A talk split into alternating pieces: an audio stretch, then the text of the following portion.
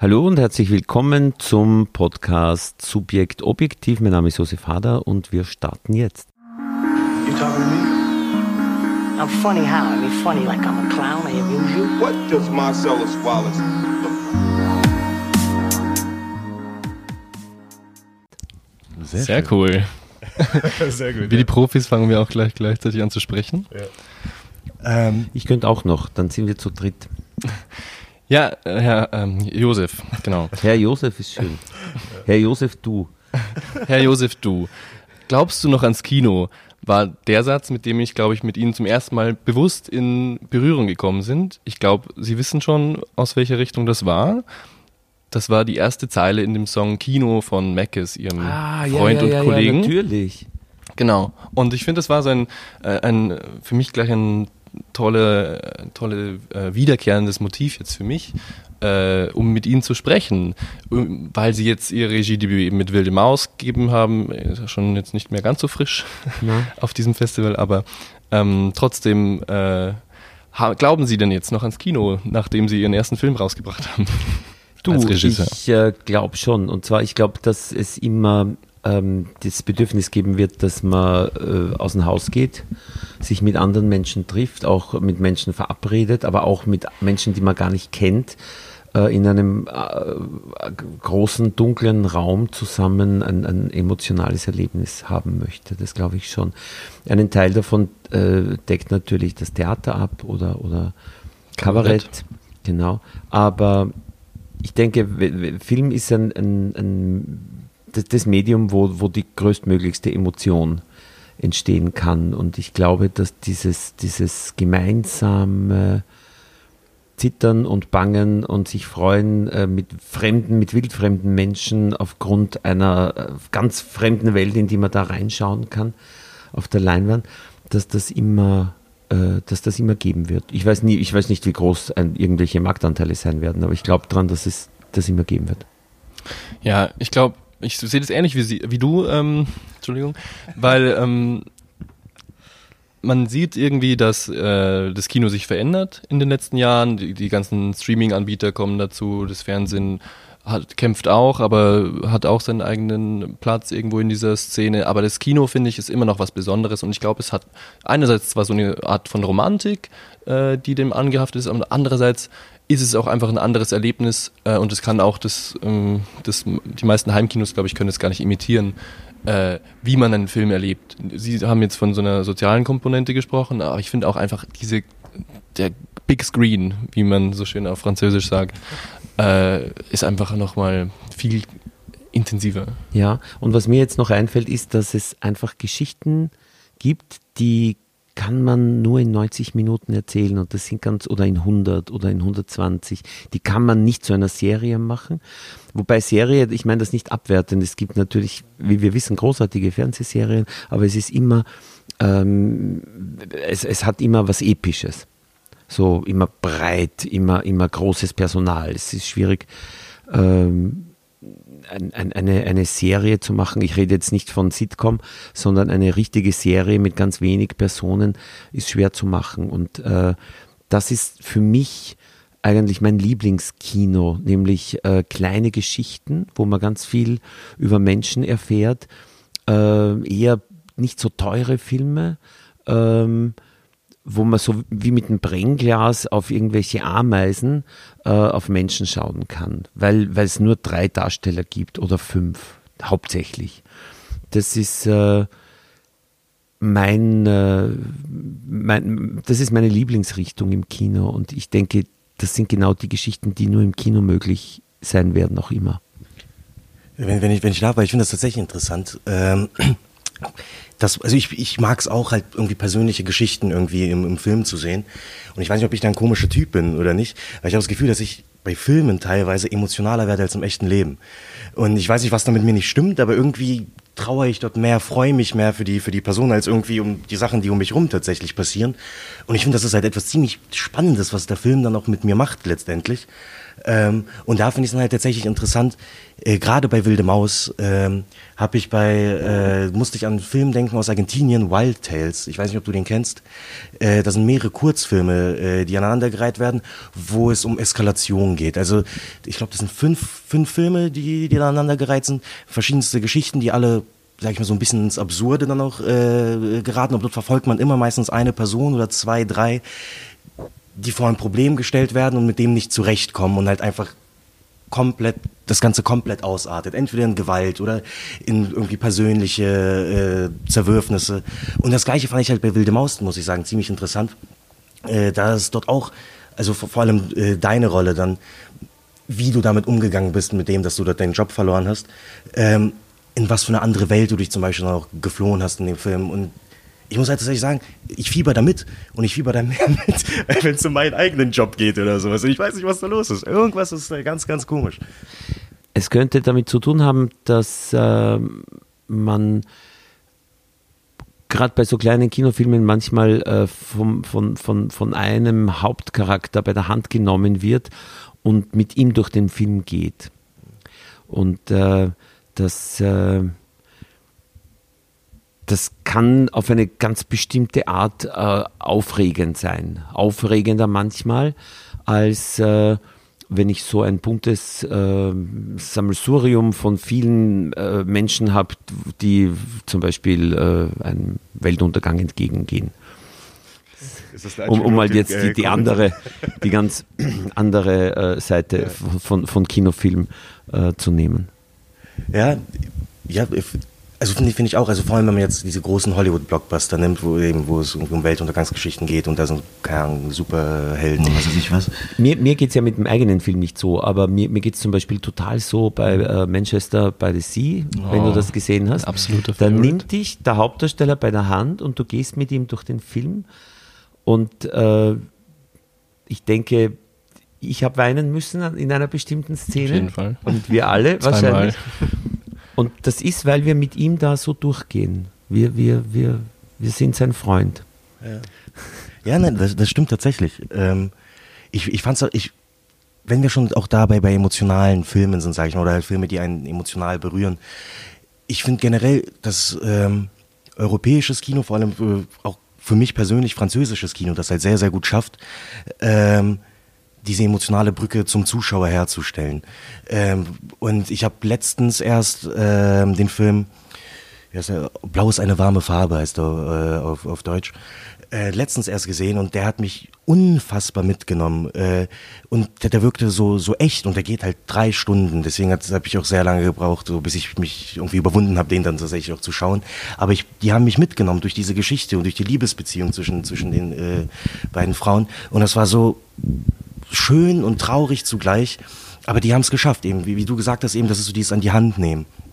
Ähm, was würdest du sagen, ist wichtig halt beim Drehbuch schreiben oder wie auch immer, um das dann zu schaffen, jemanden auch mit an die Hand zu nehmen? Was, was sind da so die wichtigen Punkte, die man irgendwie? Also ich bin ja, ich bin ja, was Drehbücher betrifft, das ist das einzige beim Film, was ich und, und Schauspielerei, was ich öfter schon gemacht habe.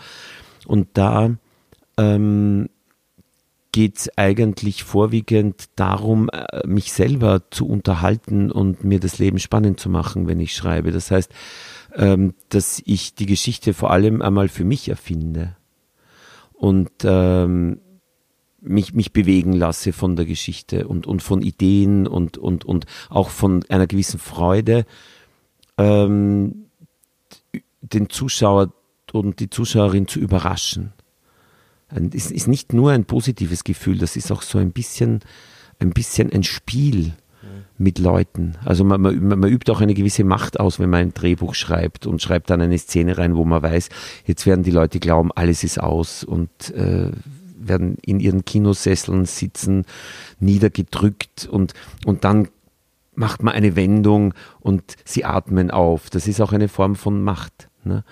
Also das ist nicht nur ein, ein, ein, ein, ein, ein sehr ähm, äh, moralisch hochwertiges Gefühl, das man da äh, beim Schreiben verwendet, aber so geht es mir beim Schreiben. Und äh, die Umsetzung ist dann wieder immer eine andere Sache. Da, da kann, da, ja, da, da da kommen viele Dinge, die ich nicht so gut kann, die ich zum ersten Mal gemacht habe, da möchte ich mich gar nicht groß drüber verbreiten. Okay, okay, verstehe. Ähm, ja. Ja, ähm, weil Sie gemeint haben, oder weil Kirill gefragt hatte, äh, wie Sie es schaffen, quasi jemanden bei der Hand zu nehmen und den, Publi das, den Zuschauer mit einzubeziehen. Äh, mir ist aufgefallen, dass Ihre Rollen und Ihre Figuren oft nicht die, wie soll ich sagen, liebenswertesten Menschen sind, äh, ein bisschen grantig gerne, wie das. Trotzig. In, trotzig, ja. Ja. Im Grund, im Grund ähm, ist das aber ein, ein, ein, ein Rezept, das eigentlich seit Anbeginn immer verfolgt wird und das ich wahrscheinlich unbewusst auch äh, schon einmal rezipiert habe und dann auch weiterverwendet, weil ähm, ich, ich, wenn ich überlege, was ist mein Lieblingsfilm, den ich so als junger äh, Mann gesehen habe, das ist French Connection. Und da spielt der Gene Hackman diesen trotzigen, beleidigten, manchmal zornigen, vor allem aber, aber gekränkten ja, äh, Polizisten. Und äh, im Grund kann man das über alle diese Rollen sagen, die ich spiele. Man kann das aber genauso über Casey Affleck sagen in Manchester by the Sea. Also ich glaube, das ist ein, ein so ein, ein Grundrezept, dass äh, jeder so sieht selber im Kino und wenn er dann selber Kino macht, dann verwendet er das weiter. Ja. Ja, ich, ich finde, es ist auch so ein. Wir, wir, wir könnten uns fragen, warum? Warum? Wa- wa- Was, was, was, was, was rührt uns als Zuschauer so an, an so defekten Menschen, an Menschen, die, die nicht nur positive Seiten haben, die so eine Mischung sind? Es muss, glaub, es muss so eine, eine Anziehungskraft bestehen, ähm, äh, dass, dass man gerne, dass man gerne ähm, weil, weil man selber so unvollkommen ist und sich so erlebt als ständig äh, im Strudel und im Wind, äh, dass man einfach wahnsinnig gerne anderen Menschen dabei zuschaut, wie sie im Wind stehen und wie sie im Strudel sich drehen und wie sie manchmal falsch reagieren und dann vielleicht es doch trotzdem schaffen, obwohl sie so fehlerhaft sind. Ich denke, wir erleben da auch Variationen dessen, wie wir selber unser Leben empfinden. Es gibt ja, glaube ich, niemanden, also die Leute, die behaupten, dass sie nur glücklich sind und alles ist super, die lügen ja am meisten und die haben ja ganz, in, ganz tief unten im Keller wahrscheinlich die ärgsten, äh, die ärgsten Sachen begraben. Aber äh, jeder, jeder, jeder andere Mensch würde, würde ja sagen, äh, dass er das Leben als etwas empfindet, was, was äh, man nicht einschätzen kann wo man Angst hat auch manchmal. Wie geht's weiter? Geht's gut aus? Und, und diese Urangst, was ist morgen? Überfährt mich morgen ein Auto oder kriege ich eine unheilbare Krankheit oder verliebe ich mich unsterblich in die Liebe meines Lebens? Diese, diese Ungewissheit, ähm, die äh, haben wir alle und wenn wir dann im Kino sitzen oder generell, das gilt auch, wenn man Romane liest, ich glaube wahrscheinlich gilt es für die ganze Kunst, dass Kunst etwas ist, wo wir unsere Lebenssituation, die, die existenzielle Situation, in der wir sind, sozusagen ähm, in einer gefahrlosen Art und Weise reflektieren können. Vereinfacht gesagt ist es wie im Prater. Im Prater gibt es diese Geräte, äh, die simulieren eigentlich Fliehkräfte, die sonst nur bei Verkehrsunfällen vorkommen. Das heißt, man kann völlig gefahrlos einen Verkehrsunfall erleben, muss aber nicht die negativen Folgen äh, erleiden. Und circa das macht im Hinblick auf Schicksal und auf Existenz das Kino mit uns. Ja. Ich, ich fand es ganz interessant in, in Wilde Maus, dass sie da äh, so in, also es war nicht nur ein, ein Bürger, ein bürgerlicher Bürger, den man beobachtet hat, sondern es waren eigentlich viele Schichten, die da beobachtet wurden. Der ganz reiche Chef, sie äh, in der oberen Mittelschicht wahrscheinlich als Georg mit seiner Frau ähm, und dann sein Schulfreund, den er trifft, der aus relativ prekären Verhältnissen kommt und unter ihm in Anführungsstrichen auch nochmal seine Freundin Nicoletta, die aus Osteuropa äh, na- nach Wien gekommen ist und ähm, noch weniger Mittel hatte. Also ähm, auch auf anderen Ebenen, wie zum Beispiel das homosexuelle Paar. Ich glaube, da haben viele neue Zuschauer auch neue Perspektiven gesehen, die man jetzt nicht so gewohnt ist äh, aus dem älteren Kino oder Film. das entsteht einfach, indem man eine Geschichte sich ausdenkt und am Anfang weiß man nur einen Strang und dann denkt man sich, äh, ich will ja auch woanders hinschneiden. Also ich sage es jetzt bewusst ein bisschen schmissig, aber es ist teilweise wirklich so, dass man sich überlegt, der will ja irgendwo hin jetzt gehen, wo ihn keiner sieht. Wenn er arbeitslos ist, dann hat man die Idee mit dem Prater. Das ist natürlich eine gute Idee, weil er da niemand trifft, aber gleichzeitig denkt man sich auch beim Schreiben schon, ah, da kann ich super schneiden zwischen Tonebenen hin und her. Also äh, es ist äh, das Inhaltliche und das, ähm, wie soll ich sagen, das rein ähm, technische oder oder oder oder technisch ist eigentlich kann man nicht sagen, aber man, man denkt im, man denkt eigentlich alle Ebenen schon mit beim beim Schreiben. Und ähm, wenn, wenn das Thema des Filmes in, dieser, in dem Hauptstrang zwischen Mann und Frau ist, dass man nicht sich verständigen kann eigentlich wirklich, dann das, das, das denkt man gar nicht als Konzept, sondern automatisch spiegelt sich das auch in allen anderen Beziehungen, die da im, in dem Film sind. Also es ist, es ist schon immer ein Konzept am Anfang, aber das verliert man meistens durch Schreiben. Also es wird ein bisschen anders. Aber schreibst du, wenn du jetzt zum Beispiel die, deine, deine Drehbücher schreibst, du hast ja gesagt, okay, da weiß ich, okay, da mache ich eine Wendung und der Kinosaal macht A.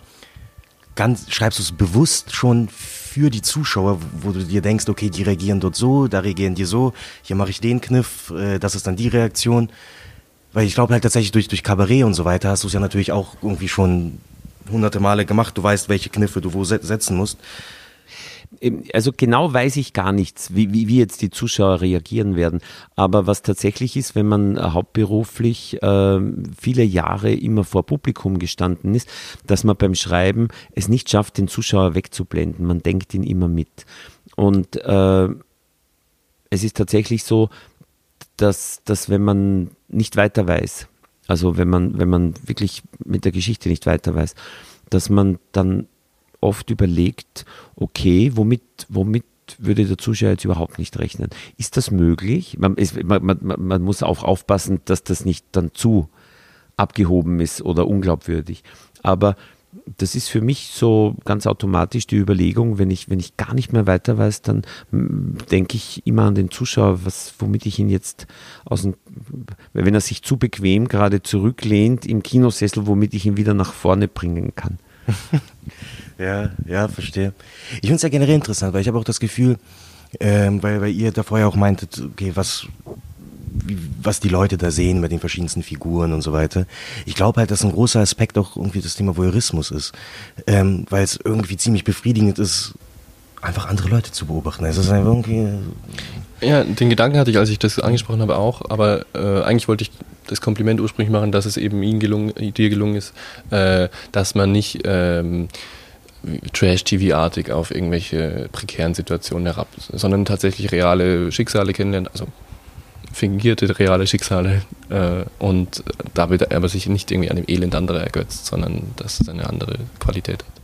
Ja, ich habe ich hab, äh, eigentlich meistens, auch wenn wir so Krimis gemacht haben, wenn wir die Wolf Haas Krimis äh, verfilmt haben, eigentlich immer viel mehr Interesse aufbringen können für die Charaktere als für die Krimi-Handlung. Das heißt, mich interessieren einfach die Menschen und ich schaue mir gerne Filme über Menschen an. Und äh, es ist eben, wie gesagt, weil ich vorher gesagt habe, dass man wie unter einem Brennglas ein Insekt beobachtet, es hat auch etwas von dieser, von diesem moralisch weitgehend frei freien Interesse eines Insektenforschers. Das heißt, wenn jemand ganz was Furchtbares macht in einem Film, dann äh, ist das einfach spannend, weil er macht es ja nicht wirklich. Das heißt, es ist so, vielleicht ist das halt auch der Sinn von Kunst, dass so ein Laborcharakter ist. Man kann sich das in Ruhe anschauen. Wie ist das, wenn jemand zum Beispiel im Keller ein Kind gefangen hält? Rein logistisch, aber man kann auch schauen, wie ist der so drauf. Und man kann dann überlegen, äh, finde ich das jetzt befriedigend als Erklärung oder nicht. Ist das für Sie, wäre das für Sie anstrengend oder belastend, sowas zu schreiben und zu verfilmen vielleicht sogar? Also ich glaube nicht. Ich glaube ich glaub nicht einfach deswegen, weil, weil es, ich finde das, ich, ich bin grundsätzlich überzeugt davon, dass man ähm, äh, diese diese Filme auch machen muss, die an die Grenze gehen und uns erzählen über uns selber auch, wenn wir an eine Grenze kommen. Weil jeder von uns kann irgendwann an eine Grenze kommen. Jeder von uns ist potenziell, kann ein Mörder werden oder jemand, der ja irgendwie in, in was hineingerät, wo er dann aus der Not heraus äh, ganz furchtbare Dinge macht. Und jeder von uns hat eine kleine Angst davor, dass irgend sowas vielleicht in uns stecken könnte. Und deswegen äh, finde ich solche Filme notwendig und, und aber auch sehr spannend. Sowohl sie zu sehen als auch äh, sie zu schreiben. Und, und äh, ich, ich, ich habe eigentlich beim Schreiben ist, ist so mein, mein, mein, mein Hauptspaß schon diese, diese Grenzerlebnisse, dass man in einer Komödie so weit geht, was ist noch lustig oder äh, dass man das Traurige und das Komische möglichst nah zusammenpackt. Also äh, das ist das eigentlich, was, was beim Schreiben Spaß macht. Ist das, äh, weil du das ja schon irgendwie zweimal gesagt hast mit dem äh, Kind im Keller. Na, das Das war mir, mir ist da viel Michael eingefallen, weil ich wollte jetzt nicht meinen eigenen Film als Beispiel Okay. hernehmen, weil das, das ist ja ein vergleichsweise harmlos. Aber ich denke mir, auch solche Filme sind notwendig, wo wirklich, wo wirklich, äh, oder die Klavierspielerin, eigentlich die meisten Haneke-Filme, wo wirklich äh, man ganz nah am menschlichen Abgrund steht und muss da runterschauen als Zuschauer. Ja, das stimmt, das stimmt.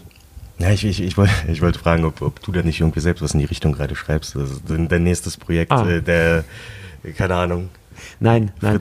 Ich, ich bin noch nicht so weit. Ich schreibe ich Boah. schreibe immer ein paar Geschichten äh, so hin, aber hauptsächlich bin ich äh, am Schreiben von einem neuen äh, Kabarettprogramm und, äh, und als kleine Lockerungsübung schreibe ich manchmal eine kleine Filmgeschichte. Und wenn ich zehn beisammen habe, dann denke ich mir, vielleicht freut mich eine dann besonders und die lässt mich dann nicht mehr los und da könnte vielleicht wieder ein Drehbuch draus werden. Das hoffe ich zumindest. Und aber auch wieder dann Regie?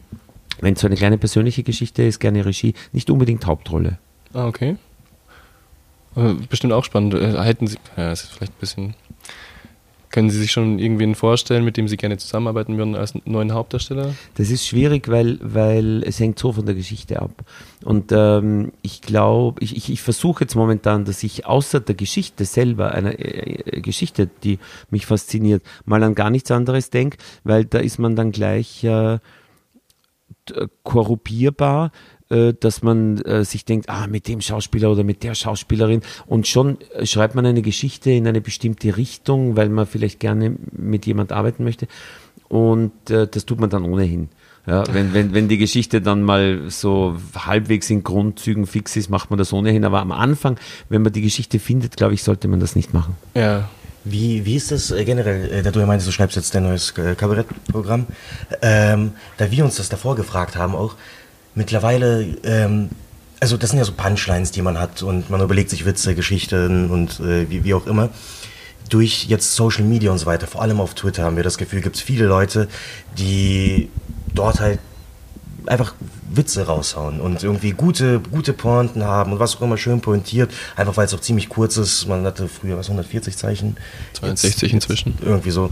Und ähm, du hast ja kein Twitter, oder? Nein, äh, die, die Sache ist halt, äh, das gilt aber auch äh, für jeden Comedian. Ähm, das gilt sogar für Mario Barth, dass ähm, man jetzt mit kurzen Witzen eigentlich nichts erreichen kann, ähm, wenn man zwei Stunden die Leute darin hindern möchte, den Raum zu verlassen oder das Fußballstadion bei Mario Barth. Also man braucht größere Bögen, jeder von uns braucht größere Bögen, sonst geht's nicht. Und ähm, letztendlich kann man das über alle sagen, die wir diesen Beruf haben, dass wir ähm, wahrscheinlich äh, deswegen auch unbewusst keine Witze erzählen, sondern eher Geschichten, und zwar längere Geschichten. Oder wir erzählen episodenhaft bestimmte Geschichten in, in, in einem thematischen Zusammenhang. Oder mein Ehrgeiz ist es, äh, wenn ich so ein Programm ganz neu schreibe, das tatsächlich wie ein Theaterstück mit, oder eigentlich wie ein Filmdrehbuch, dass das wirklich so eine, eine, eine ganz lange Einheit ist. Aber Sie hatten da also vor 10, 15, 20 Jahren auch schon ähnliche Aufbaustrukturen Genau. in Ihrem Programm. Genau. Also, Weil das auch zum Schreiben einfach lustiger ist. ja. Ja. Und, und deswegen, deswegen liegt mir das auch nicht so, die, die, kurz, die ganz kurze Form. Und das Zweite ist, dass ich eigentlich wenn ich schreibe, dann überarbeite ich alles zehnmal. Also jedes Kabarettprogramm und, und jedes Drehbuch wird ganz oft überarbeitet. Und darum bin ich so schlecht äh, für Twitter geeignet, weil ich einfach viel zu, ich, ich würde mir denken, na, das, bevor du das raus hast, jetzt überlegst du das noch, überschlafst das nochmal und dann schaust du das nochmal an, naja, okay, dann findest du wieder was, was du ein bisschen anders machen würdest, schaust dir am Nachmittag wieder an. Also ich, ich würde äh, dauernd damit beschäftigt sein, meine meine äh, Twitter ähm, äh, Dinge dauernd zu überarbeiten, bis mal die rauskommen und ich würde zu nichts anderes mehr kommen, deswegen lasse ich das weg. Da gab es ein ganz nettes Video, ich glaube letztes Jahr war das, da ist Daniel Richter auf äh, Young Huren getroffen, das ist so ein Wiener Rapper, der eben Ur wirklich sehr schnell produziert, alles aufnimmt. Ja, ja. Also das, ein Lied wird in wenigen Stunden oder Tagen produziert und fertig, äh, der schaut nicht nochmal drüber. Und das äh, hat mich jetzt gerade daran erinnert, dass da so zwei Welten aufeinander geprallt sind, als die beiden sich getroffen haben. Und Daniel Richter mit seinen epischen, riesigen Gemälden, die eben Wochen und Monate dauern, bis sie fertig sind. Ich kenne das auch vom, von, von der Zusammenarbeit mit anderen Autoren, also mit David Schalko, wenn man arbeitet. Ja. Der ist total der andere Typ. Der skizziert sowas hin und es ist äh, großartig und dann gehe ich drüber und äh, brauche elends lang, bis ich das alles überarbeitet habe. Und dann kommt der David wieder und macht drei, vier Dinge und ändert was und dann war ich im ersten Moment vollkommen verärgert, weil ich so lange überlegt hatte und er da so in einer Viertelstunde alles wieder wegschmeißt. äh, also die Zusammenarbeit zwischen so verschiedenen Schreibtypen ist nicht leicht. Aber wir, wir haben schon auch gewusst, dass wir uns gut ergänzen. Mhm. Ich glaube, das ist dann, wenn man es schafft, dass es dann nicht kracht, dann ist das vielleicht wirklich dann ein Produkt ganz neuer Güte, mhm. wenn man dann eben zu zweit sich ergänzen kann. Ja, das ist spannend. Ja, nein, weil ich finde tatsächlich so ein, auch so, so ein Zeitding ähm, wie viel Zeit man irgendwie in die Arbeit, die man macht, investiert.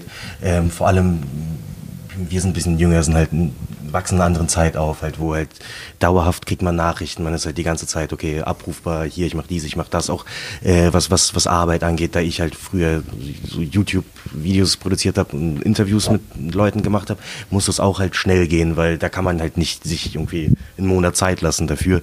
Ähm, Erstens, weil man muss halt irgendwie auch noch Geld verdienen und zweitens, das, das wäre viel zu langsam. Ja. Ich hatte das auch einmal bei, ich habe zwar einen Twitter-Account, aber ich bin doch zu langsam für Twitter.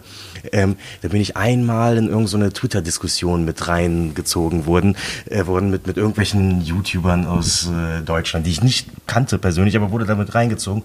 Und dann haben die mir eine Frage gestellt und ich wollte halt darauf antworten. Ich habe es halt nicht geschafft, meinen mein Tweet in 140 Zeichen zu setzen. Und dann saß ich da zehn Minuten, habe umformuliert, ah, das klingt doch nicht gut, weil ich wollte auch natürlich cool nach außen wirken. Ja, ich denke, okay, das ist ein, das ist ein solider Kerl.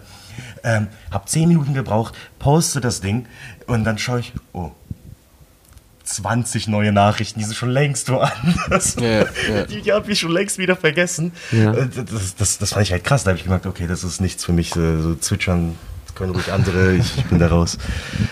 Also ja, finde ich. Ja, find entsprechend ich, äh, qualitativ sind dann meistens auch die Diskussionen dort. Das stimmt. Ja.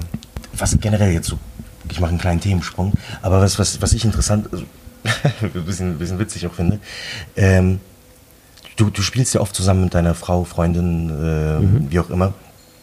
Wie ist das denn eigentlich, mit jemandem zu, zusammenzuspielen, die, also wenn man sich so gut kennt? Und da frage ich mich auch, äh, bei Wilde Maus gab es ja zum Beispiel auch eine Sexszene, sondern so, ja, okay, wenn man eine Sexszene macht, dann nicht mit anderen, sondern wenn dann schon mit der eigenen Frau oder andersrum, wie auch immer. Also Meine Erfahrung ist, dass es komplett egal ist, weil, okay. weil äh, dadurch, dass das Team da ist und ähm, letztendlich gerade diese Art von Szenen ja wirklich fast wie Ballett gemacht werden, weil das, welchen Kamerawinkel nimmt man und wie schaut was irgendwie aus. Mhm. Ne? Ist ein bisschen wie eine Schlägerei auch. Ja. Da kommt es auch auf den Kamerawinkel drauf an, ob das echt ja. ausschaut oder nicht. Und äh, deswegen ist es eigentlich komplett egal, ob man mit der eigenen Freundin im Film eine Sexszene hat oder mit einer Schauspielerin. Außer der ist das total peinlich oder ja. dir ist das total peinlich. Aber wenn man, wenn man äh, sich halbwegs mag und sich nicht total unsympathisch findet und diese körperliche Nähe, die einfach naturgemäß da dabei ist, ähm, nicht so schlimm äh, findet, weil man den Menschen mag, dann ist es wurscht. Ja, aber diese, diese privaten Bindungen äh, verlieren sich auf Filmsets eigentlich immer, weil es gibt ja oft da so Paare quer durch ein ganzes Filmteam und letztendlich ist aber dann, wenn man so jeden Tag dreht, unter diesem Zeitdruck auch und mit dieser Intensität, äh, ist eigentlich all, sind die Beziehungen ganz anders geordnet und die spielen dann am Set eigentlich keine Rolle, die privaten Beziehungen. Ja, das ist spannend. Bisschen wie beim Militär. Sehr gut. Film ist Krieg, äh, ohne dass wer sterben muss im Normalfall. Sehr schön, ja. Da, da macht's Spaß. Nein, es ist mehr so wie ein Expeditionskorps, das jeden Tag aufbricht, um dem Leben so zwei, drei, vier, fünf Filmminuten abzuringen. Es ist mehr so wie ein, ein, eine Expedition wahrscheinlich. Äh, jetzt, da du ja Regie geführt hast, geführt hast zum ersten Mal, ähm, weil, weil ich finde das tatsächlich spannend. Da gab es einmal einen Show, also ich muss echt sagen, Respekt äh, für, für, für den Film. Ja, Ähm, ich war auch wir sehr waren, begeistert. Wir waren wirklich äh, echt, also wir fanden den super, super Kommt gut. nicht so oft vor. Dankeschön. Und, nein, aber es gab auch super Bilder und äh, alles. Hast du dir schon vorher überlegt, okay, diese Bilder nehme ich mit, inwieweit, was du dann halt Man hat manche beim Schreiben schon, andere entwickelt man in der Vorbereitung zusammen mit äh, den Kameramännern in meinem Fall, waren das zwei. Und ähm, dann gibt es auch Dinge, die entstehen am Set. Also es Okay. ist so eine Mischung. Ähm, viele, viele Sachen werden ganz anders, als man sich beim Schreiben vorstellt. Also sie haben schon Die Frage ist nur, ob es besser oder schlechter ist als beim Schreiben. Ja. Wir haben keine Storyboards verwendet. Wir haben das so gemacht, dass wir ähm, so. Wir hatten so einen Plan A, den haben wir aber nicht mit Storyboard gemacht, sondern mit so, ja, mit so äh, Auflösungen einfach. Also da stehen dann Menschen rum, die sind so kleine Kreise und dann kommen Kamerawinkel und Kamerabewegungen.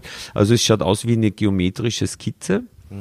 Und ähm, das war der Plan A. Und dann sind wir zum Set gekommen und oft äh, ist es dann auch ein, hat es einen Plan B auch geben müssen, weil, weil einfach ich sehr daran glaube, dass man den Schauspielern am Set nochmal die Freiheit lassen soll, Dinge zu erfinden und, und, und, und sich zu bewegen. Und da wird natürlich dann oft äh, über den Haufen geschmissen, was man vorbereitet hat an, an äh, Kameraauflösung. Aber das finde ich sehr wichtig, weil ich als Schauspieler ähm, das äh, un, eine unglaubliche Beschneidung meiner Arbeit finde, wenn ich zum Set komme und der Regisseur, meistens sind das dann Männer, äh, sagt mir, du kommst von da, du gehst dorthin, du bewegst dich so und so. Quasi er und der Kameramann, das ist dann auch meistens ein Mann, die haben schon alles genau äh, sich äh, überlegt und der Schauspieler wird quasi eingebaut wie äh, irgendein Teil in, einen, in eine Maschine. Wie, wie hast du aber den einen Shot, ähm, wo ihr, du, du standest dort, äh, ihr standet vorm Spiegel und habt äh, äh, gesprochen, man hat euch einmal sozusagen vorm Spiegel gesehen und einmal die Gesichter im, im, im Spiegelbild.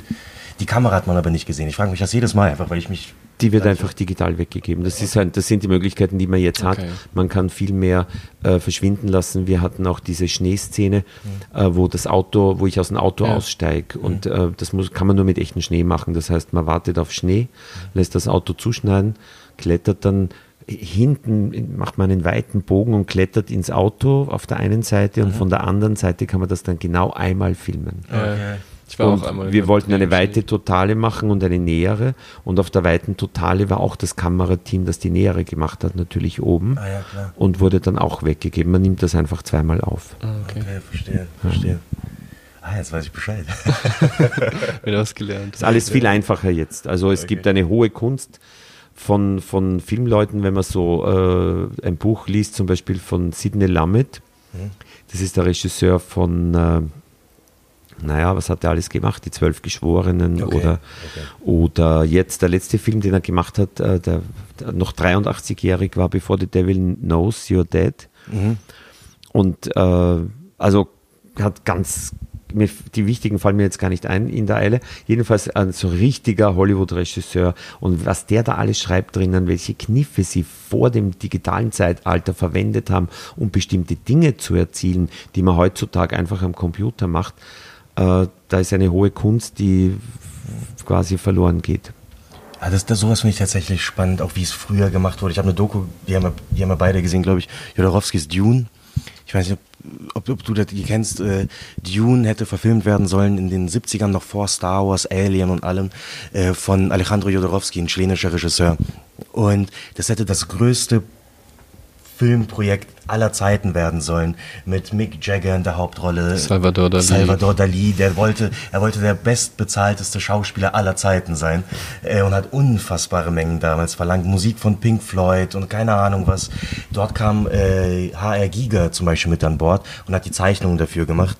Danach ist leider nichts aus dem Film geworden, also wurde doch nicht realisiert, äh, beziehungsweise schon, aber von äh, David Lynch. Ähm, aber die ganzen Leute, die dort dran gearbeitet haben, haben es dann halt woanders geschafft. Und dort war es halt auch spannend zu sehen, wie so ein Film damals halt hätte entstehen können. Also kann ich echt empfehlen, super, super äh, Doku. Ähm, halt einfach übers ja, irgendwie Ja, Filme machen eines Blockbusters damals. Ja, also wenn ich, wenn wir jetzt noch mehr Zeit hätten, ich würde, ich könnte mit Ihnen noch jede Szene Ich würde und ich würde das Buch liebsten. von Sidney Lumet, äh, das heißt äh, Making Films, äh, würde ich auch sehr empfehlen für jemanden, der sich interessiert. Das ist äh, überhaupt nicht eitel oder irgendwie seltsam geschrieben, sondern ganz äh, nüchtern, bescheiden und äh, sehr offen. Einfach, äh, er, lässt sich richtig auf die Finger schauen. Ja, äh, sehr schön. Gut. ist doch schön, wenn wir am Schluss so Tipps haben. Ja, perfekt. Ja, äh, perfekt. vielen Dank für den Tipp auf jeden Fall. Ich werde mir auf jeden Fall Ich mal, auch. Äh, reinschauen. Und aber ein letztes Ding, weil wir halt am Ende haben, gibt einer von uns halt immer einen Filmtipp ab, so ein persönlicher Lieblingsfilm, egal von wann und wie, ähm, den man sich anschauen sollte. Und wir werden dann darüber in der, in der nächsten Episode reden. Wa was könntest du denn so halt uns aufgeben, was wir halt schauen sollen? Ich habe es ja schon vorhin gesagt, French Connection unerreicht für mich. Das ist äh, so, ähm, äh, ich war damals wahrscheinlich 16 oder so und es war halt die Zeit von New Hollywood, wo man versucht hat, äh, Filme zu machen, die Arthouse und eigentlich Blockbuster gleichzeitig sind. Und äh, es ist die Mutter aller Verfolgungsjagden, also die, die beste Verfolgungsjagd aller Zeiten. Wenn der Gene Hackman unten fährt und der Yves Montand in der U-Bahn oben ist. Und, äh, äh, und es beginnt damit, dass Yves Montand jemanden in Marseille erschießt und dem Toten dann noch das Baguette wegnimmt und es aufisst. Und äh, es ist der Film mit dem allerschlechtesten aus, also das ist schon wieder eine Kunstform, so deprimierend den Film aufhören zu lassen. Aber das war damals diese Zeit. Ein moderner Film durfte kein Happy End haben. Wir haben damals als junge Menschen gedacht, das wird nie wieder kommen. Wir haben das auch verachtet. Happy End haben wir verachtet. Ja. Ja. Und, äh, so. und er ist ganz dokumentarisch gedreht. Er ist ganz modern noch von der Bildsprache her. Überhaupt nicht altbacken. Und er hat vielleicht die, die, dieses dokumentarische äh, äh, macht vielleicht deswegen Spaß, weil du vorher auch gesagt hast, dass der Voyeurismus so eine wichtige Antriebskraft ist. Machen ja viele Österreicher, also ich denke an Uli Seidel, der hat, ich finde, wenn man sowas wie Paradies Liebe anschaut, das hat einen fast schon dokumentarischen Charakter, habe ich neulich mit einem Freund darüber geredet. Kennen Sie den Film? Ja, bei Paradies Liebe, Paradies Glaube kenne ich und bei, bei, bei Paradies Liebe habe ich eher das Gefühl, ich erfahre nicht, was äh, Frauen denken, die nach Afrika fahren, um junge schwarze Männer ähm, äh, sich aufzureißen, sondern was bürgerliche Schauspielerinnen über Frauen denken, die nach Afrika fahren. Gut. Ich habe es nicht gesehen, aber. Ich stelle jetzt mal die Theorie auf, ähm, äh, Uli Seidel-Filme sind besonders gut, wenn Maria Hofstetter mitspielt. sehr gut, sehr gut. Ja, okay, das ist dann äh, das Abschlusswort. Genau. Äh, danke dir fürs Kommen. Äh, hat uns sehr, sehr gefreut, dass du äh, da warst. Vor allem, das ist ja unsere äh, Premierenfolge. Du bist äh, direkt äh, mit dabei. Freut mich sehr. Sehr Vielen Dank. Vielen Dank dir, Josef. Ähm, wir glauben auf jeden Fall immer noch ans Kino. Ich auch. Sehr schön. Sehr schön. okay, Dann ciao, wieder hören. Louis, I think this is the beginning of a beautiful friendship.